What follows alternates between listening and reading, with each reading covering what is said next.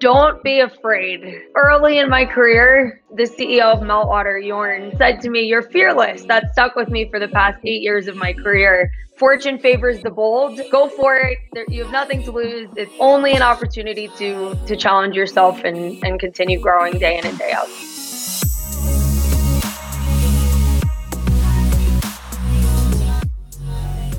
Welcome to Deal, your podcast for B2B sales. Thank you for listening in last week.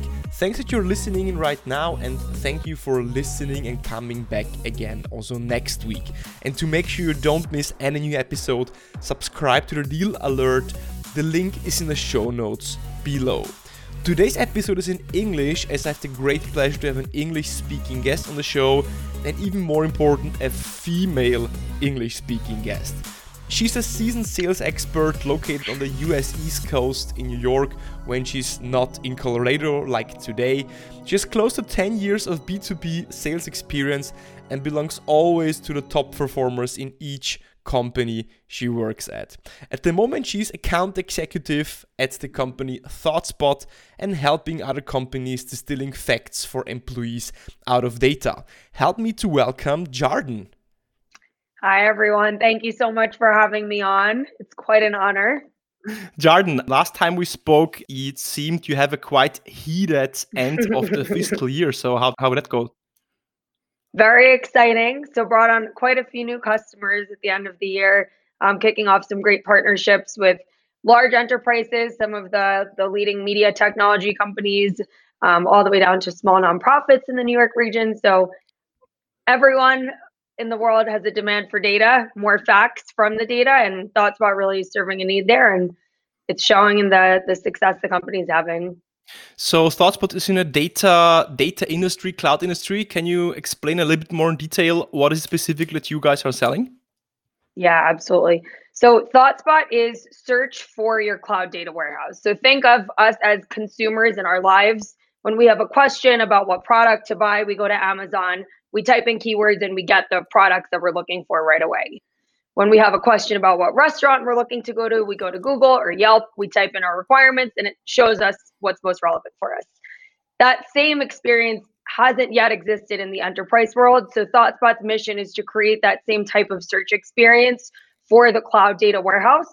So think of companies like Snowflake or like AWS Redshift or like Azure how do we make that data that enterprises are investing in the cloud available to the business in a really easy way? And that's the the gap that thoughtspot's filling in the market. That is a quite uh, cool place to be and it's a very i would say growing industry. The demand is i would say at the moment just going steeply up. However there is a lot of competition. When i observe the market it seems to me that there are tons of companies somehow in this data clouds cloud analytics cloud analysis industry. So how do you really manage to differentiate yourself in that space? Yeah that's a really great question. And to your point there's absolutely no shortage of fantastic analytics tools in the markets. So you look at the giants like tableau and Qlik they've really made an impression for themselves in the market. But that doesn't change the fact that there's still a demand for answers. So while those tools are fantastic for providing standard operational reporting and visualization, it's really about getting people that don't have any data expertise, that don't have coding expertise answers quickly. And that's that's the gap ThoughtSpot's filling. So we have some customers that have anywhere from 3,000 users a week in one account to 10,000 users a week. There's such a demand, and that's because we're really making data accessible to people that haven't necessarily been able to interact with it previously. And are you confronted a lot with questions? Ah, yeah, we have that, or we don't need that, or we are using other providers, or is it more than ah, great, we don't have it, let's look into that? It's a really good question. I think it varies from company to company every company has a need for more more answers. There's never been a, a company that I've worked with that said, "Oh, we don't need more. We don't need more data. We don't need more visualizations. We don't need more answers." There's I think the more successful companies are in making data available to business users, the hungrier those users get for more data. So ThoughtSpot's coming into the market at a time when there is such a demand there is this huge transformation on the back end again with companies like redshift and with snowflake that are making data more scalable than ever to be managed in the cloud, more cost effective. That same revolution now needs to take place in in the front end, which is the analytics suite, and that's what ThoughtSpot's doing. And who are you selling to? Is it like IT, head of IT, CIO, CTO, or how is that? Yeah, so it's actually a two pronged or multi pronged approach where the data team typically owns the cloud data warehouse infrastructure, they own the engineering, they own the the cloud data warehouse.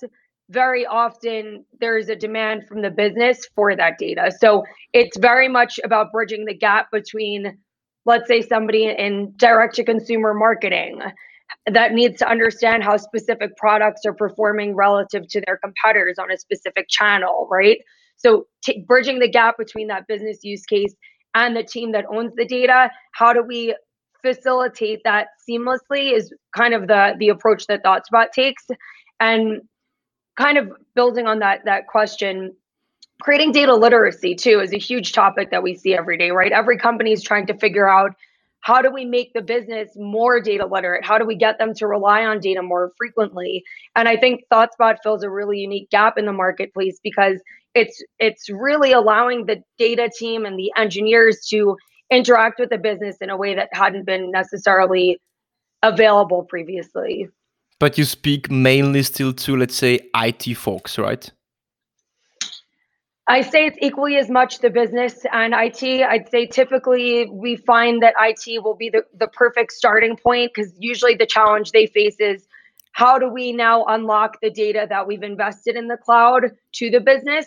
So that's usually a great starting point because they're looking for an easy way to transform what they've already done, make it, we call it like the easy button on the cloud data transformation. But unless the business has a demand for more data, which there always is, there's really there's no solution in place. So it's really I'd say both equally as much are important. So it's often very often the time that the first point of contact, the door opener, is kind of the let's call it like the IT department, and if there is mm-hmm. need, you get them passed on to some kind of business decision maker in a second step. Yeah, absolutely. I'd, I'd say building on that though, it's more of a collaboration. Usually the IT organization, the data team will take us to the business that has the heaviest demand. And then it's very much about working together with both groups to understand how we can help optimize and unlock the data that they have in there. I mean, we spent quite some years in the same company at Meltwater, and um, during your time at Meltwater, you've been selling mainly to PR and marketing departments, which is quite a shift now. Um, selling, I would say, an, a cloud or an infrastructure product, um, as, uh, as is the case in, with ThoughtSpot. So, how has that transition been for you? Selling into marketing PR department now selling in a very I would say IT and tech heavy audience yeah, it's a great question. I think the the most important takeaways are that any product you're selling, it's no value unless you're helping a company solve a problem. So it's always about how can I help you? Firstly, let's backtrack a little bit. We'll we'll take this part out. So your question was how has it changed from selling to PR to more tech heavy, data heavy folks? I, I think the answer to that is it's it doesn't matter what product you're selling. I like to think of myself and my role as a problem solver. So my job is to, and any account exec's job is to help a company uncover a problem. And if your technology is a fit for solving that problem, that's our job to help help build into. So while yes, your your value propositions for each will be the same, it's always about the customer and the challenges they have and then how can technology bridge the gap between that problem and what they're looking to achieve. And if your your technology can be the fit there that's i think perfect fit I mean, it makes sense, right? So at the end, you are, are, looking to find a solution for a problem. So you need to, of course, ask ask the right questions, be empathetic, like all that. All right, makes sense. Um, on the other side, it's still, I would say, a different conversation that you have yeah. with a, I would say, marketing director than you have with an IT director. Don't uh, not not wanting to put anyone into boxes, but from my experience, um, decision makers, especially in IT, focus maybe a bit more on the technical aspects, maybe more on numbers, maybe even sometimes more on facts. Uh, I was wondering how your experience is because I, I, I think that as um, sales careers evolve, a lot of people are maybe selling point solutions like Meltwater is, and then emerging into more complex B2B sales yeah. processes like ThoughtSpot is. Yeah, I mean, that's it's a quite different different league of selling, I would say. And that shift, I think, is it's it's very challenging, especially for me now. Also selling a yeah IT infrastructure product at AWS, it's a complete different universe. I need to re rethink how I'm actually explaining a value proposition, how from which angle am I presenting maybe uh, numbers or um, of course as well about like which problems I'm trying to identify. So that was a little bit the background of my question. Does that make sense? Yeah, it's a great question. So yes, there's definitely a learning curve. There was a huge learning curve for me. I still feel like I'm in the swing of the learning curve now 18 months into ThoughtSpot. So I think the most important energies and mentalities I bring into my role is just constant curiosity and a hunger to learn. I think that's the most important quality any sales rep can have, both internally learning the product, learning the industry, and with customers too. They know way more than we do. So it's about learning as much as we can from them by asking thoughtful questions. Um, the other aspect, and one of my leaders, Phil Tanaccio, said this a, a couple weeks ago, and it really stuck is enterprise sales is just one big puzzle piece except you don't have a map of what the picture you're trying to look like is. So you have thousands of pieces, and every conversation is a different piece that you're trying to figure out how they fit together, but you never know what the end product is going to look like until you get there. And it's a constant work in progress. So, with that, I, I mean, I, I think taking that approach into every day is the best way to learn. It's the best way to continue providing value for your customers um, and, and really help this more complex sales process come together as a more holistic picture. And how do you deal with the fact that the sales cycle is much longer? Meaning that, you know, like for example, Meltwater, like things move maybe like three weeks, four weeks, six weeks, eight weeks. Yeah. Now at, at ThoughtSpot, I guess it's um, we're speaking about month, not weeks. Mm-hmm. So how do you make sure that you um, still yeah celebrate those small wins, for example? I think, I mean, you hit the nail on the head. The small wins is really important. So, one of the things I love about this more complex enterprise sales process is how much deeper the relationships go. And you really get to know your customers on a very personal level, and you can help them achieve their goals. And your success is very much in line with their success. So, the way I, I think about it, and I think this is one of the methodologies our company teaches, is understanding the the current framework that this customer lives in, their current reality, what challenges or or downfalls they face as a result of it, what they want their future state to look like, and then ultimately how we can help them get there through ThoughtSpot. So applying this framework, I think, and it's a, a constant work of art, right? And you justify that with metrics that can help them get there what requirements they have from the technology to make sure this is successful it's a, it's really building blocks and if you look at that map, every interaction you have with the customer, it's a it is a moving target, but you can also set milestones that make it easy to celebrate with the customer on on shorter basis. So you have wins and and documenting those short-term wins, especially with the customer, is really important because they're going on this six-month, one-year journey with you, right? So how how do we make it worth their while to continue to stay engaged over time? Um, I, I think having that framework is really critical to these longer term deal cycles and of course that being blended with building relationships and and making it meaningful constantly is top of mind yeah i mean speaking about myself I really needed to find specific points in the sales process that I can really celebrate. You know, like um, when you have monthly monthly quotas and you hit them, you you have like at least every four weeks something to celebrate. If your sales cycle takes maybe six months, twelve months, eighteen months, then you need to proactively find um, yeah uh, points in time that you celebrate. So I celebrate and give virtual high fives to my colleagues when I just yeah when I maybe um, have a new appointment scheduled or if I have a new stakeholder into the process from the management side that's important for the decision making. So I think those those small bits and pieces.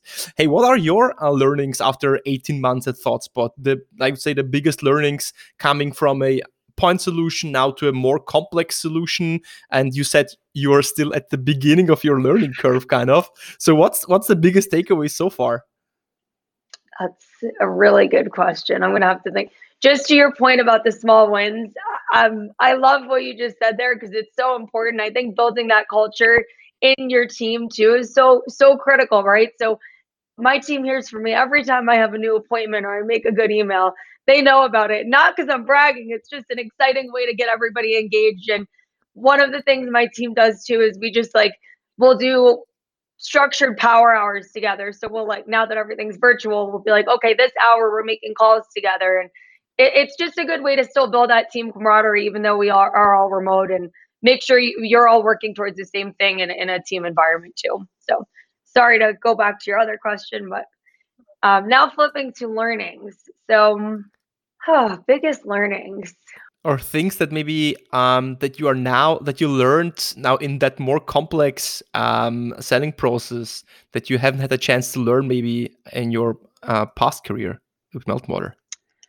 So one of the things I love most, and this goes back into the curiosity that I mentioned before, but just like how the most impressive sellers I've met go into each conversation as if they know nothing and it's entirely an opportunity for them to learn from the customers. So asking questions is so much more important than anything i could possibly have to share. So that i think is one of the most pivotal things i've learned that i've i'm trying every day to apply into my processes. Every note every piece of paper i have for every meeting at the top of it now i write curiosity question mark. So it's just a constant reminder that you're you're asking and listening more than you're showing and telling. So that I'd say is by far and away the most important thing I've learned. I mean, to that point, if I can just add, yeah, I feel that uh, so many, so many sellers and like account executives call them what you want.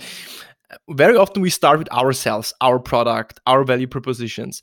But the more complex the sales process gets, and the more complex the uh, your solution gets, the the higher the need for curiosity and yeah. even more focus on the other person because you just don't know what they will need at the end of the day yeah. uh, you can maybe assume that with a point solution but the complex the more complex things get the more you need to come in with like a genuine curiosity and the ability of asking questions and really genuinely not just i'm asking questions to um to go through a script but I'm really taking it like, okay, because I'm really interested. I want to yeah. understand your business and I really want to understand where you stand and um, qualify. Does it make sense to even speak further and understand what your challenges are that I can solve with my solution? I love the word you use there, genuinity, too, because each of us as individuals brings such a unique perspective. And I don't think anybody should box themselves into, okay, this is the right way to do things. But if you're constantly learning from the best of the best, you can apply your own spin on that. And I think that really makes an important relationship because genuinity goes such a long way. The person on the other end of the Zoom meeting can knows in a heartbeat if you're not genuine, if you're doing it with, for the wrong reason. So it, it's so important, and I'm glad you brought that up. And hey, what's the what's the biggest challenge selling what you are selling at the moment? not enough time in the day. no, the the actual the actual process itself, that's a good question. I think everyone when they see ThoughtSpot is really excited. Like the product has a ton of hype. It's the first to do cloud analytics. Like it, it's a really unique product in the market. But I think the challenge becomes then how do we actually get the business to realize value from this once I've built out this amazing search experience? So it, it really, and I mentioned this in the, in the beginning, is a very unique opportunity, but a challenge to bridge the gap between the owners of data and the business to really solve a problem that has a dollar figure attached to it for the business. So that I think is the the most challenging, but also the most exciting part of selling ThoughtSpot. So you mean it's the challenge is to make things quantifiable? That's for anything. It's more so like attaching to a business problem because think of it this way right? The data team doesn't actually own the business problem most of the time. The business such as e-commerce or marketing or supply chain they own the problem. They have a million dollars that they need to shave off by the end of the month for a specific initiative right? So that's the problem then but they don't necessarily see how data translates to that very often. So you have to be able to find that business problem and then connect it to the source of the data so that we can actually make the impact needed. So that's, I think, bridging the gap between those two teams the people who own the data and the people who own the business problem. Yeah, I, I know what you mean. It's it's on the on the one side you are looking on so you're coming in and saying your engine needs to be improved in this and that way and the car driver has no clue about the engine but wants to have a great driving experience and now how can you explain to the driver that his engine can be improved or actually is broken or needs some fixes and that's i think the bridging what you mean bridging the business world and the IT world. Any strategies, any ways how you are bridging those two worlds, merging them together?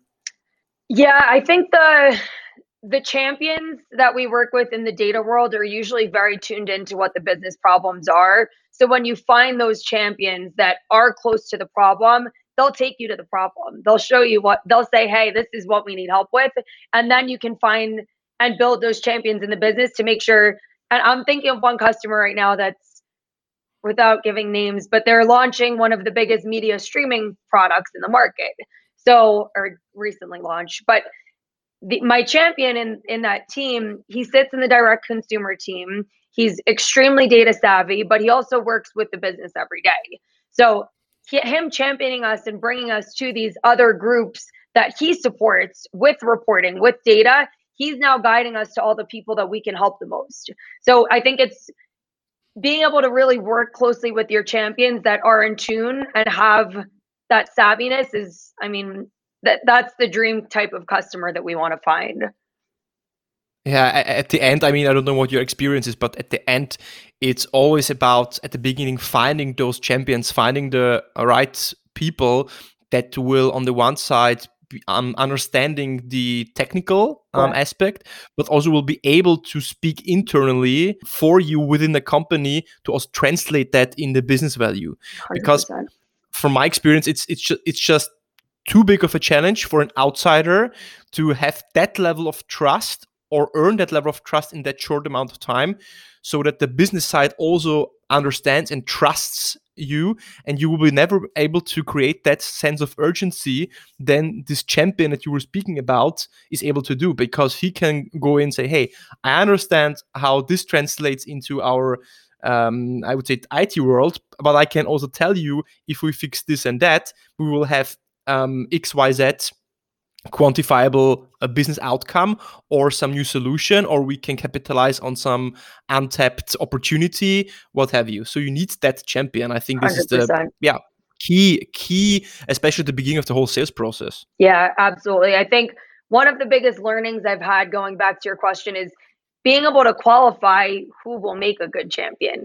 And there is no without having a problem and enough pain there's never going to be a champion that will take on the burden of bringing a technology in because hey we all know bringing a new tool into an enterprise is a painful process for somebody sitting in it. So they have to really feel that challenge every day and understand how your technology can make their lives 10x better or easier or help them get promoted to so there's so much that goes into it. It's about finding that pain and the person that cares enough about that that can knock down walls to bring your solution in. So qualifying that early and often and challenging them, but also building that relationship and helping them see the end game too, I think is really uh, a huge learning I've had.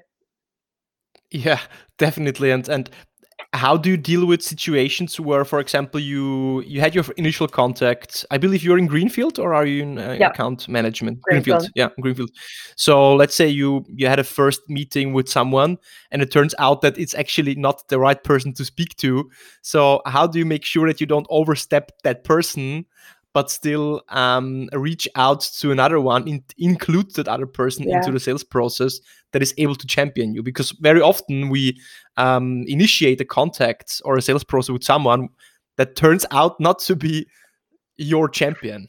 Yeah, it's it's funny. I always go into everything that there's no such thing as a bad conversation. Every conversation is a good conversation because it's always a chance to learn even if the person is completely not excited or thinks your technology has no use in the organization, there will always be somebody that does see that. So I don't necessarily think of it as going around that person, but learning from them, maybe they're willing to make an introduction to somebody they think could be better. Maybe they do want to come along for the ride, or maybe they're not the right fit at all and it's not worth another conversation. But it's always a chance to learn, and every conversation you have gets you one step closer to I want to say a deal, but really finding a person, finding the person who could be your champion is what it comes down to. And how big is the buying team that you usually uh, deal with? It varies. Some of the bigger enterprises we'd work with, the buying team could be like, well, let, let me ask you, what how do you define the buying team? uh, stakeholders influencing the decision making process or the buying uh, the purchase that you actively like need to speak with and like include in your in your conversations? So at our company some of the largest accounts we have usually have 10 different buying centers that are involved in the deal. So there's 50 to 100 so there's a lot of stakeholders that can be involved. And again, part of that is because, yes, there will be one central team that owns the data, but then there's 10 other business units that are hungry for it. So that's when it becomes really exciting because, yes, the deals get bigger, but you're then also talking about making huge impacts on a company's bottom line. And I think that's that's the goal to get to that state. Yeah, and that's why the um, let's say the numbers and the yeah specificity is so important to be able to put a price tag um, uh, the return on investment um, behind your solution.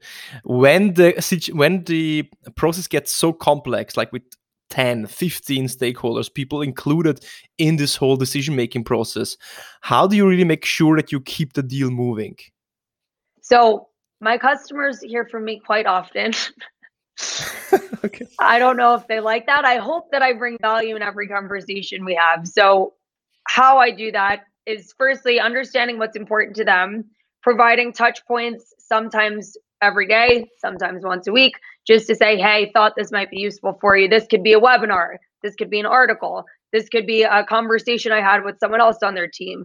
But it's constantly moving the ball forward and really being able to document the progress you're having. So for those deal cycles that do have 10 business units involved, what what I do is and what my team does is keeps a whole spreadsheet of every conversation we have with all the business units, what the next steps are with that unit, what's the problem we're trying to solve there. And we keep this as what we call like an engagement summary and then update our stakeholders with the engagement summary, sometimes weekly, sometimes bi-weekly, so they know everything that's happening. So they can actually see and document the ball, the ball that we're moving forward with them. So those are some of the ways I think the most important thing is just that you're tracking it and providing constant value to the customer.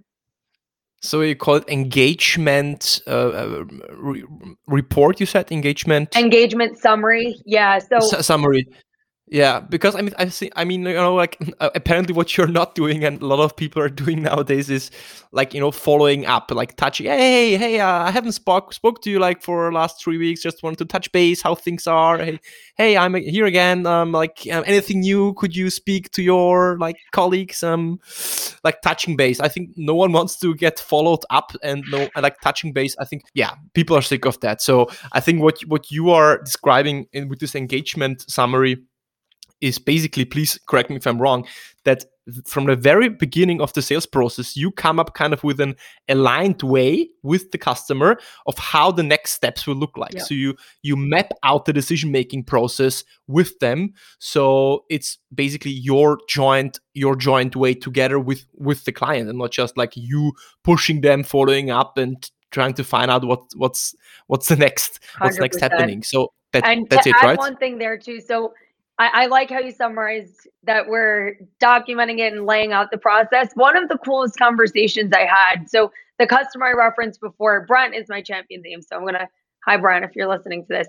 So early in our conversation, I mapped out the suggested next steps for how they can test our technology. And he looked at it and he goes, This is great, but here's what I want to change. And he completely changed the order and who we're moving, mapping in, and what data we want to work with for the test. And I was sitting there at the other end of my computer, so excited because he was really owning this. And now it's his project plan that he's driving forward. So that was like one of the first opportunities with this particular customer that we had that it was really like a joint ownership of the moving of the ball forward. So 100% and i think again just documenting it early and often with the customer is important and having their buy-in is even more critical.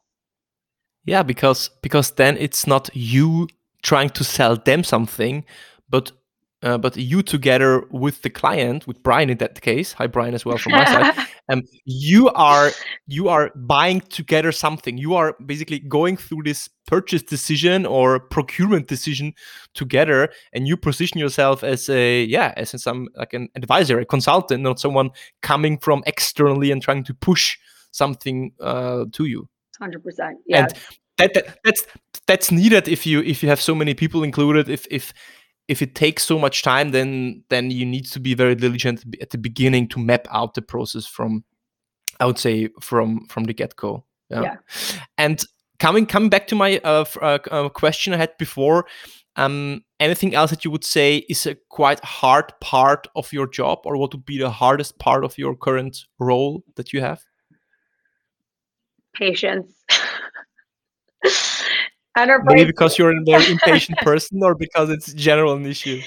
Um, I'm an impatient person. I think reminding yourself that it is a process and it's okay not to have a deal every week, which we might be used to from our past lives. I think understanding that you are working towards something bigger and more impactful is and really being able to celebrate the small wins. I think it's a I need to remind myself that very often and just appreciate yeah. the, the team that we're building and the market opportunity. I think having that front and center all the time is really, really important because we work in such an amazing industry. Like we are really some of the most blessed people in the world to have this in a market that's changing all the time and it's dynamic and the people are motivated and it's it's just it's amazing. So reminding yourself that often and not getting frustrated by the nuances. Yeah, I mean I, that's that's that's important. Yeah, I think that sellers or people in sales in general uh, tend to be impatient. Um, I think we are we are in that game because we are results oriented. We want to see the outcome of our work, and if things uh, take longer, then we need to train our patience. I think it's a it's a good I would say personal development skill to to have as well, uh, or I'd say a way how to also shape yourself and train your resilience, train your grit, and um, but also your emotional stability, not freaking out if things are not working. Yeah, I think. I mean, I guess that you still have more no's than yeses throughout the whole. That's a great book. Like um, Jordan at the moment is is holding a book in, in, in the camera, Daily Stoic from Ryan Holiday. yeah, I love Ryan Holiday. So good. I started reading it this January first, and it is so such amazing tangible things you can apply every day about keeping your your cool and focusing on what you can control. So that's a that's a that's actually a good topic. I wanted to ask you. I wanted to ask you. You you spoke about your learning curve. You spoke about that you're learning so much every day. Uh, apparently, you learn a lot when it comes to patience and meditation from Ryan Holiday. So th- that's one point. Um, how how do you keep yourself? Um, how do you keep yourself up? Um, learning, absorbing new information, especially in an industry that is developing and evolving so fast and literally every day new features products competitors yeah. technologies appear what's your way and your strategy to yeah keep up with all of that it's a great question so i think structured blocks for learning are really important for me like blocking out two hours in my calendar every week on from Monday through Friday just for like reading, keeping up in the news, looking on LinkedIn and seeing what content people are posting. So it can get overwhelming if you're doing it all day long. And I think it's actually really distracting from doing our jobs well. But blocking out time to learn and keep up to date is really important. I've been loving podcasts, so I'm sure I'll be listening to this one very soon. Um, but the science of success is one that I've been listening to very often. Um, I try to incorporate that on weekends or when I'm walking my dog, so that I'm using my brain and learning while while I'm doing things that otherwise would be non-productive time slots. So just going about in like a, a rigored, structured approach would be my answer. Yeah, and and you see sales for yourself and the profession as something that is part of you. It's not just something you do to earn money, but you you see this as a way of developing yourself, of challenging yourself, and not just not just a way of of like making a living, right? Hundred percent. I couldn't say that better myself. I'm so proud of the career path that has found me in my life. It's I, I said before we, we are very blessed.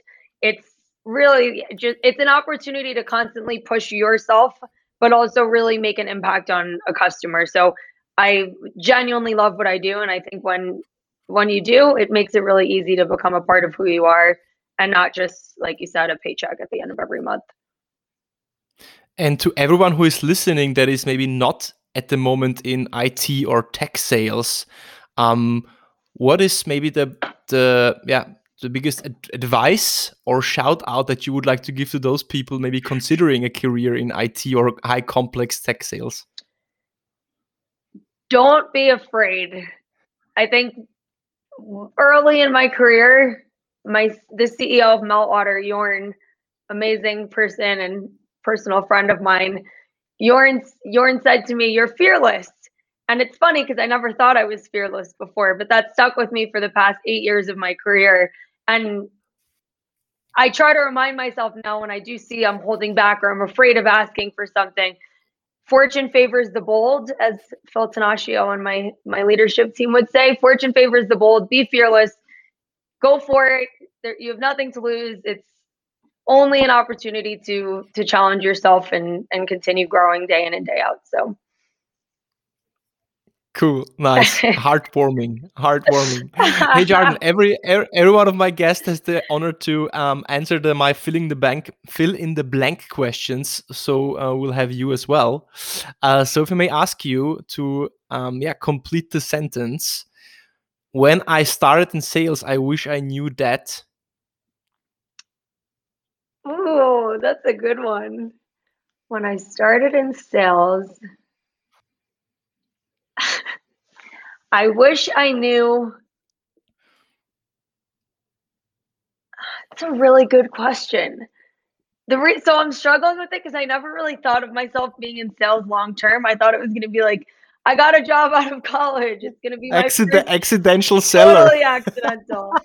I had no idea what I was getting myself into. So I would say something along the lines of, I wish I knew that it would be a long term career but I kind of like that it wasn't long. Like I didn't know because I found myself in it and I fell in love with it. So it was a positive surprise. oh wow, it's actually a lot better than I thought it is.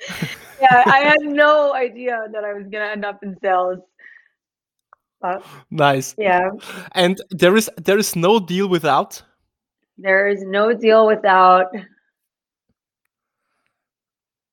grit. Grit. Grit. And what's the best advice you've ever got?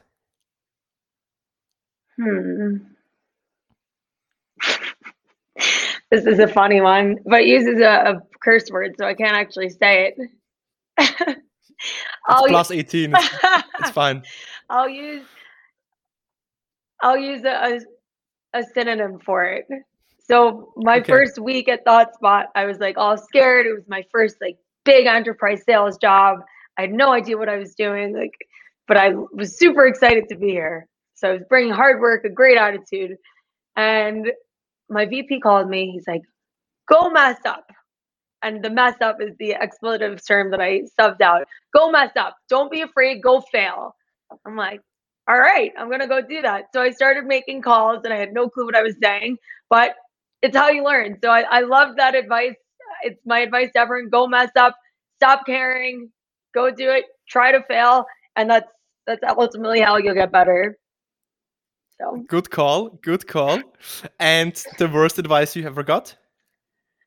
I don't think I've ever gotten bad advice per se.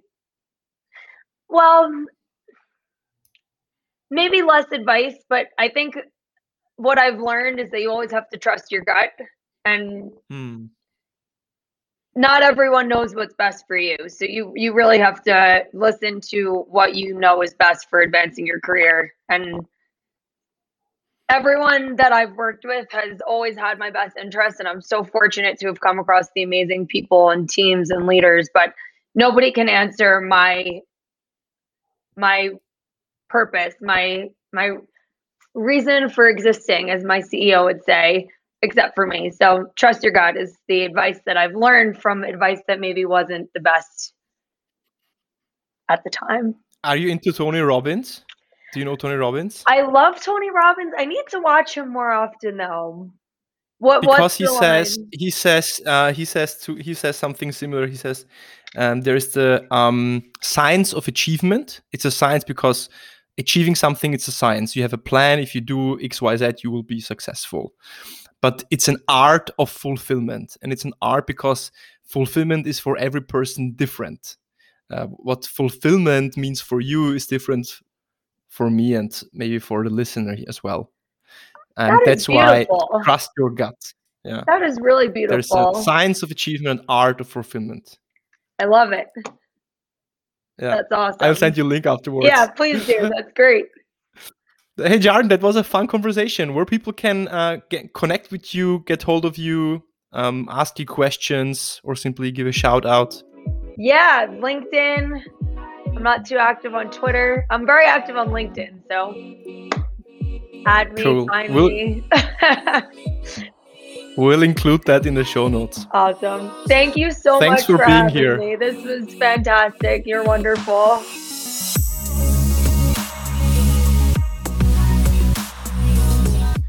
So I would say a pretty awesome conversation with Jarden and what can I sum up? I think it was packed full of golden nuggets.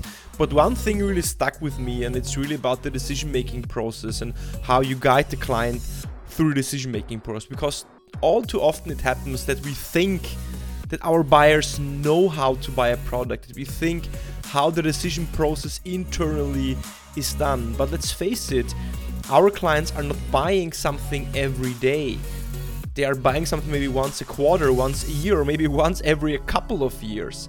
But we as sellers, we as account managers, we as account executives, we are selling every day.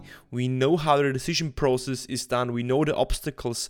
We know the steps that need to be go run through in a decision making process. And our job is to take our customer at the hand and guide him through the decision making process, show him the obstacles, guide him, give him a give him a compass, give him a navigation system, give him kind of a Google Maps for guiding him through the deal making. And so many sellers are treating their customers like they know it all, but it's actually not the case. You should know better how the deal is done, how the process looks like than your customer. If you really liked the episode, as always, follow me on Apple Podcasts, follow me on Spotify, subscribe to it, tell it to your friends, tell it to your colleagues. Looking forward to see you back next week at the Deal Podcast.